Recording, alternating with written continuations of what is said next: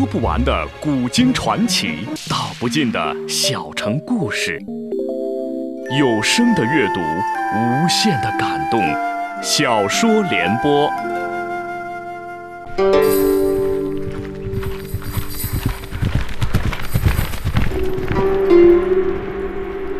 安史之乱后，唐帝国由盛转衰，藩镇与朝廷矛盾日益激化。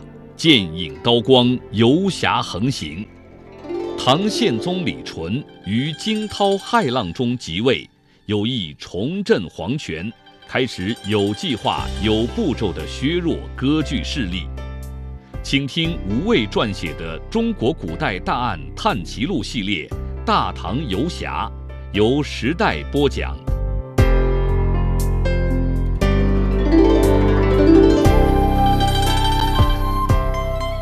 怪能拥有好几匹名马，原来这胡人女子就是号称天下首富的波斯公主萨珊斯。她在长安出生长大，除了容貌外，谈吐与汉人无异，人也颇为友善，向空空儿笑了一笑。空空儿微微欠身点头，算作回礼。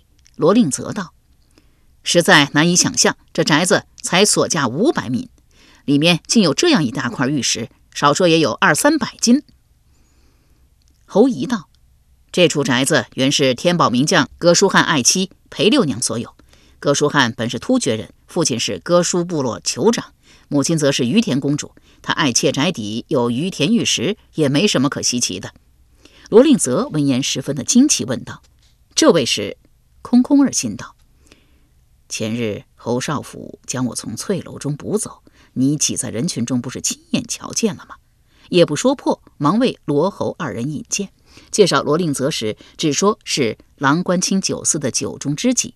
罗令泽则哈哈大笑道：“好个酒中知己啊，空兄，不枉我对你另眼相看。”萨山思道：“啊，原来你就是万年妹。”侯仪道：“是，下臣万年献妹侯仪参见公主殿下。”萨山思笑道：“侯少府。”我刚刚在你们县县那边买了处宅子，咱们以后啊就是邻居了。侯姨道：“是，此公主搬来隔壁，夜夜笙歌，县县值夜班的差役可都高兴极了。”他言语中颇有讥讽之意。萨参斯却不但不怪，反而喜欢他说话有趣，笑道：“少府府里今晚有个宴会，如不嫌弃啊，也带上你的朋友一道来喝杯水酒吧。”侯姨道。程公主盛情相邀，只是事有不凑巧，下臣恰好今夜当值，他不愿意与这整日无所事事的波斯公主浪费唇舌，问道：“这宅子原来的主人呢？”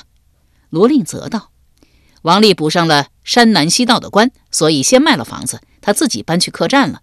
等吏部手续办完，马上就离开京师了。”侯仪道：“阁下可曾动过这房里的东西？”罗令则道。没有没有，昨日我才得知这里有房要卖，仔细看过房子。今早跟王丽交接了钱和房契，又帮他搬家去客栈。侯姨道：“他在哪家客栈？”罗令则道：“情人坊西门客栈。”侯姨与空空儿交换了一下眼色，均对王丽越来越怀疑。他既然还没有办完吏部手续，少不得要来回跑尚书省吏部司。就算他要赶着卖掉房子。尚书省都堂明明就在崇仁坊西面，何必舍近求远，非要住到亲人坊去？侯姨将空空儿拉到一旁，低声道：“我去找王丽，空兄，你留在这里四下看一看。不过你可要留意你这位酒友啊。”空空儿一呆道：“什么？”侯姨道：“我认得他的声音，他就是当晚向我证明你无辜的神秘证人。”空空儿早猜测过可能是罗令泽，闻言也不十分惊讶。侯仪道：“原来你早知道。”空空儿道：“我想到过是他，不过不能肯定。”侯仪目光炯炯凝视着他，问道：“你怎么会知道？按照罗令泽的说法，你不是早已经昏过去了吗？”空空儿道：“这个一时不知道该不该牵扯到罗令泽来。”侯仪素色道。你留在这里等我，不可离开。空空儿到了省市，忽听到萨山斯叫道：“少府，你二人在说什么悄悄话呢？”侯姨忙道：“啊，下臣还有要紧事，先告辞了。萨山斯笑道：“这般着急呀？雀奴，快去牵一匹马给侯少府。”一名青衣仆应了声，飞奔出门解马。侯姨大感意外，不由得一愣。不过他为人豪爽，也不推辞，笑道：“那可要多谢公主了。”萨山思道：“少府何必客气？咱们可是邻居呀。”侯姨微微一笑，出去从青衣仆中接了马缰，飞身上马而去。萨山思道：“这位空郎，空空儿道，啊，在下言浅，想留下来好好看看这块大玉石。”萨山思道。不过是块大玉而已，罗郎，不如邀请你这位酒友一起去我家中喝上一杯。罗令泽道：“那当然好，不过请公主先回去，我还有些话对空兄说。”萨山思笑道：“你们男人啊，什么时候也都有那么多秘密了？那好，我先走了。”罗令泽忙上前扶了他的手，送出门去，又站在门口指着马匹说了好一阵子，才见萨山思主仆三人上马了。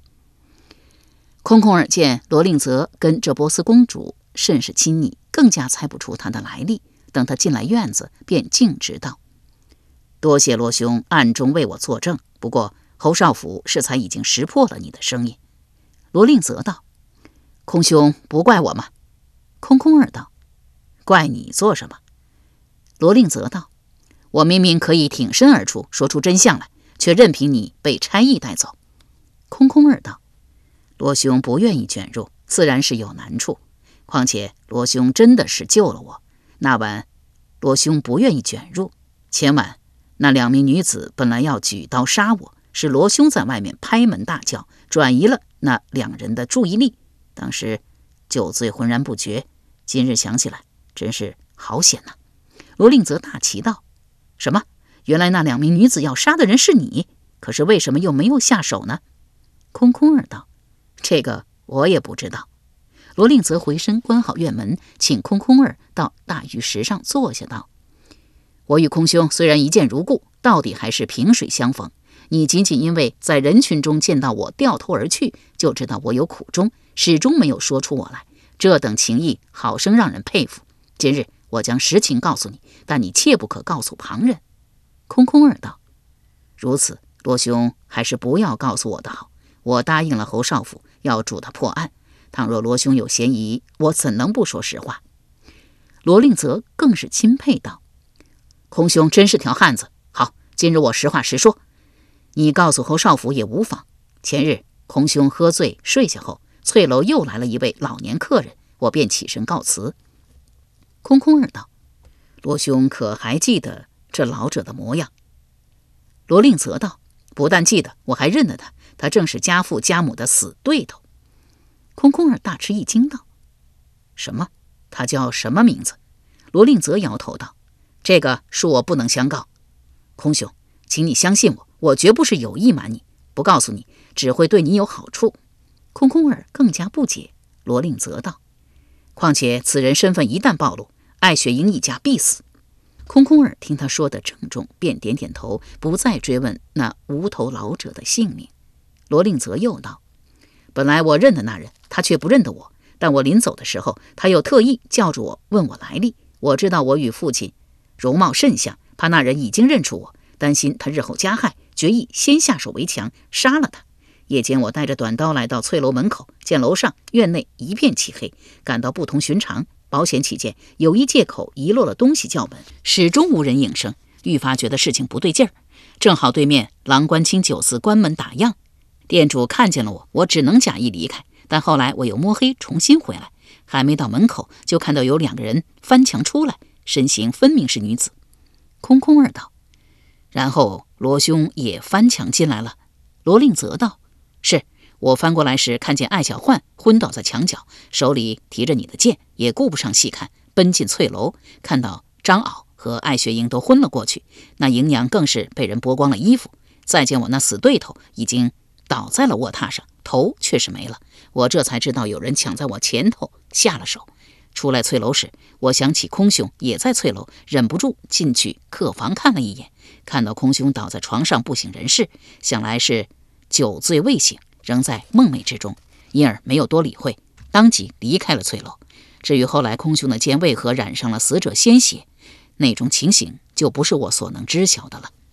空空儿叹了口气，这内中情形确实有点复杂。想来那位老者是翠楼的常客，时常虐待艾雪莹的肉体取乐。艾雪莹对此只能忍气吞声。然而艾小焕却一直记恨在心。从在郎官清酒肆见面起，他就对空空儿的长剑有兴趣。后来见空空儿酒醉，趁机偷了剑出来。也许只是为了玩耍，也许真是有杀死老者的心思，却被进来行凶的刺客打晕在墙下。然而，当他第二天清晨醒来，进楼看到那老者被杀的情形后，不但不惊慌，反而提剑上去往那老者身上猛戳，以发泄长久以来积累的仇恨。直到听见空空儿上楼，才意识到闯了祸，顺手将剑塞给原主，自己跑出去躲了起来。可空空儿因艾雪莹恳请的缘故，不肯说出这一段细节，外人自然难以明白其中究竟。罗令则道。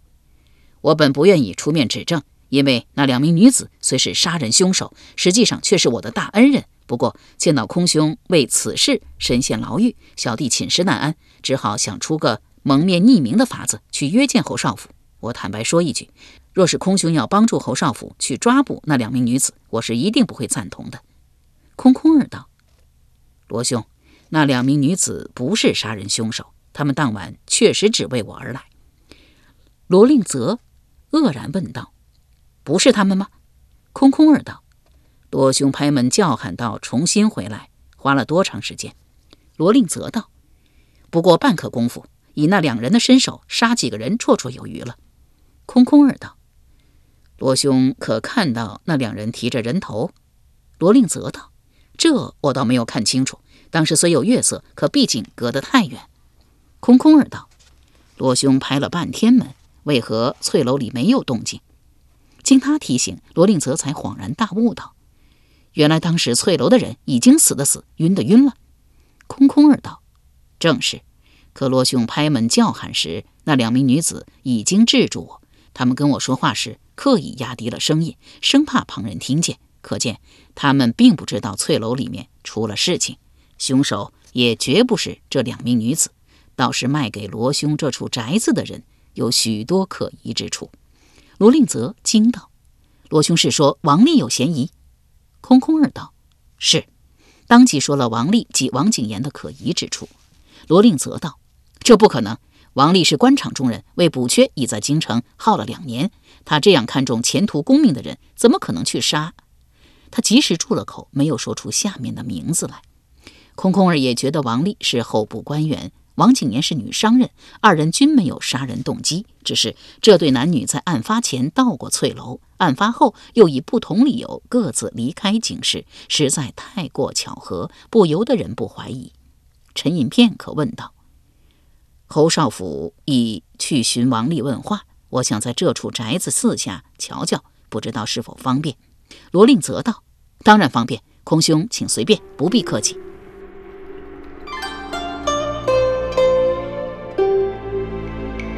由时代播讲的《无畏中国古代大案探奇录》系列《大唐游侠》正在播出。空空儿便步入正堂，却见堂内干净整洁，布置得体，并无凌乱的搬迁之象，这愈发不可思议了。他一眼留意到堂上那架屏风并未摆正，上前一看，屏风似被移动过，右脚柱。临近处有个明显的浅色圆斑，显然那才是圆柱原来所在的地方。他俯下身来，却见那红漆角柱上有一块颜色格外的深些。略一沉思，从内房案上取到一张黄纸，到院中水井取水滴了几滴在上面，等水润开，拿进来按在角柱那块深颜色上，须臾取下来，竟是几根清晰的手指血印。罗令泽一旁瞧见，愕然不已，问道：“这这到底是怎么回事？”空空儿道：“应该是杀人后留下的痕迹。”用力将屏风角柱抬起，往下一掏，原来角柱是空的。罗令泽道：“杀人？王丽是前任县尉，怎么可能杀人？”空空儿道：“这血手印甚是纤细，应该是女子所留。我猜是王景言杀了人，又赶回来取了藏在脚柱里的重要东西，这才离开。罗令泽连连摇头道：“这不可能，这不可能。”空空儿又往各间房细细查看，却再无其他可疑之处。忽有人拍门叫道：“空郎君，你在里面吗？少府请你速去献谢。”空空儿应了声，携了那片血纸出来，见一名万年差役正站在门口，问道：“少府可曾找到王丽？”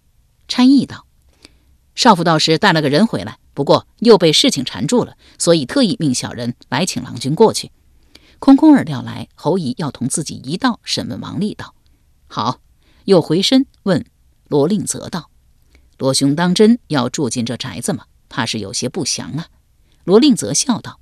为何住不得？即使真有血光，也是仁兄，并非宅兄啊。空空儿点头道：“罗兄高识，是小弟愚笨了，怕是日后还要再来叨扰。”罗令泽道：“你我既是酒中知己，何须客气？可别再提叨扰二字。”空空儿道了声是，当即与罗令泽拱手作别，随同差役来到宣阳坊。到万年献谢，一名三十来岁的绛衣妇人正在门前徘徊，见到空空儿，爽朗笑道：“空郎，想不到会在这里遇到你啊！”空空儿更是惊异道：“尹娘，你何时来了长安？”尹娘笑道：“刚刚才到，与侯从事一道来的。”这尹娘姓聂，名尹，人称聂隐娘，在魏博也是名大名鼎鼎的人物。声名不在空空儿之下。她本是魏博大将聂风之女，但因是女子，幼年并不为父亲钟爱。十岁时被一中年女尼抢去，十七岁神秘归来魏州时，已经练就了一身非凡本领。此后奇异传说不断，据说其人一到半夜就神秘失踪，天亮时才回来。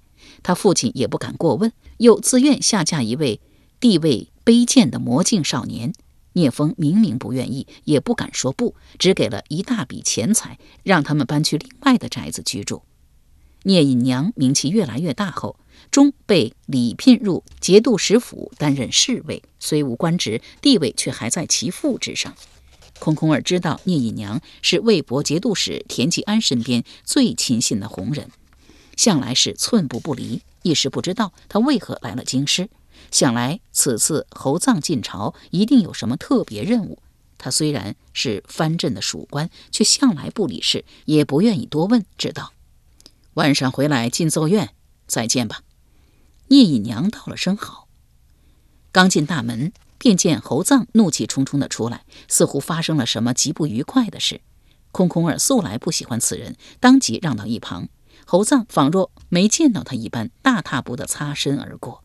差役领空空儿进来宫房，侯姨正虎着脸搓手不止。见空空儿到来，忙命差役去带王丽。空空儿也不问他与长兄侯臧如何会面一事，只说了在王景言故宅的发现。侯姨忙接过黄纸，水早已干透，那图案虽因为湿气浸渗略有所变形，但还是可以辨认出是几根纤细的女子手指。侯姨叹道。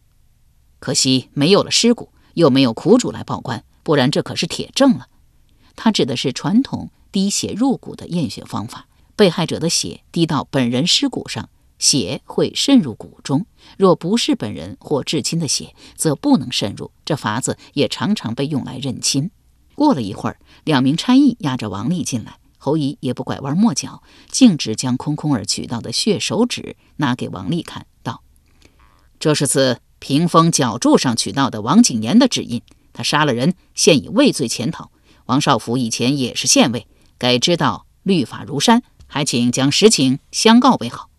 王丽循循拘促，虽然紧张，却还是颇为镇定，问道：“呃，什么杀人？杀了什么人？我不明白少府在说什么。”侯仪道：“王少府任命以下，前程一片大好，难道真要为一女子赔上身家性命吗？”王丽不悦道：“侯少府，这是什么话？我与景言只是同居，并没有成亲。即便是他杀了人，也不该连坐到我。”侯姨道：“如此说来，王少府倒是深谋远虑了。”王丽红的脸，讪讪道：“我倒是提过，是景言自己不愿意嫁我。”忽然提高了声音道：“况且你们并无实证，仅凭屏风脚柱上的一块血迹，怎么就能肯定是景言杀人？说不定是某日他弄伤了手，不小心按到了脚柱上。侯姨道：“即使弄伤了手，还要将手按到脚柱上，实在不是件容易的事。”王丽道：“脚柱里放着房契，或许是景言去取房契时弄伤了手，那也说不准。他自知难以自圆其说，然而他熟悉律法，知道要定罪须得重证。现在既没有死尸，也不够三人的证人数，甚至连嫌疑人王景言都没有找到。他只要一口咬定与自己无关，事情最终只能不了了之。”侯仪道：“那好，我问王少府一句。”为何要搬去亲人坊客栈？王丽道：“那处宅子已经脱手卖掉，我当然要搬出来。”侯姨道：“我问的不是你为何要搬出来，而是你为何要搬去亲人坊？你家不远处不是就有客栈吗？为何要舍近求远？”王丽道：“这是个人喜好，崇仁坊住得太久，我想换个地方。”侯姨道：“嗯，王少府不肯说实话，我只能暂时将你留在这里。”等找到王景言时，再来对质。来人，将王少府收押下狱。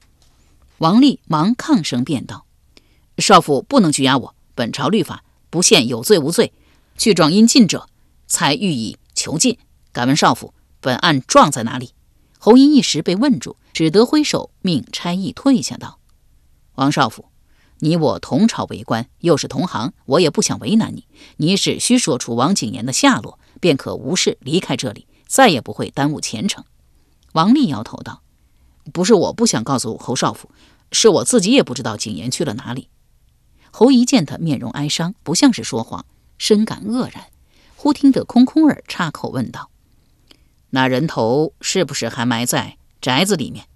王丽接道：“是啊，你怎么会知道？”一言既出，才深悔不及。侯姨大喜过望。忙命人押了王丽与空空儿一起往崇仁坊而来，却见王景言故宅大门紧锁，罗令泽早已离开。侯姨命人砸开大门，冲了进去。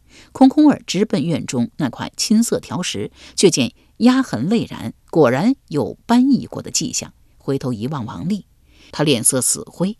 又是沮丧又是惊慌，深信自己的推测没有错，便站到条石一端，俯身扳住两脚，大喝一声，将那几百斤重的条石掀了起来。顿时喝彩声如雷，数名差役齐声叫好。侯仪道：“还不上去帮忙？”差役们忙一拥而上，从旁协助空空儿将条石挪开数步，这才放下。那条石重重地砸在地上，扬起一阵尘土。却见那条石原先所在之处的正中央有一个小坑，刚好能够容纳一个人头。土中血迹宛然，却是没有手迹。这一下不仅空空而愕然，就连王丽自己也十分惊讶，露出了匪夷所思的神情来。一时间，院中静悄悄的，连声咳嗽都听不见。过了好半晌，侯姨才问道：“人头在哪里？”王丽道：“我怎么会知道？”正僵持间，忽有差役飞奔而来，道：“京兆尹召少府速去京兆府。”侯仪皱眉道：“又有什么事？”他虽不满京兆尹为人，却不敢公然违令，当即叫过一名差役，低声嘱咐几句，命人押王丽回万年县谢监禁。又对空空儿道：“空兄，天色不早，很快就要夜尽了，你先回禁奏院，我明日再来找你。”空空儿道了声好。魏博金奏院与王景言故居在同一方区，只隔了两条街道。空空儿到金奏院门口，却不进去，只向卫士交代了声，即赶在夜尽前来到宣阳坊杨国忠故宅。这片宅子占地极广，其实是杨国忠和武阳的故居。武阳者，杨玉环兄长杨先，堂兄杨琦，大姐韩国夫人，二姐果果夫人，三姐秦国夫人。均因杨玉环得宠于玄宗皇帝而贵盛。诗人有歌谣唱道：“生男勿喜，女勿悲，生女也可装门楣。”当年这里连成一片，殿堂卓然超群，装潢豪华精美，每造一屋都要花费千万，堪与皇宫相配。国国夫人曾经夸口说：“可取蝼蚁心意，一一计数后，随意放在屋中，过后收取，不会丢失一只。”表明房屋严密，没有丝毫缝隙。而杨氏事胜，四方洛夷也是日息不绝。官吏有所请求，但得杨国忠和武阳元尹无补如至。安史之乱，杨氏一门被诛，风流往事从此沦为人们茶余饭后的谈资笑料。尤其有趣的是，代宗皇帝新即位时，以郡刑取威，京师以各种罪名被逮捕的人不计其数，几座监狱都人满为患。代宗便下令将宣阳坊杨国忠故宅改为临时监禁犯人之地，以此表示对杨氏一门的厌恶。比如有诗佛之称的大诗人王维，因接受过安禄山的伪官，有失节的行为，一度被囚禁在这里。由时代播讲的《无畏中国古代大案探奇录》系列《大唐游侠》，今天就播送到这里，请您明天继续收听。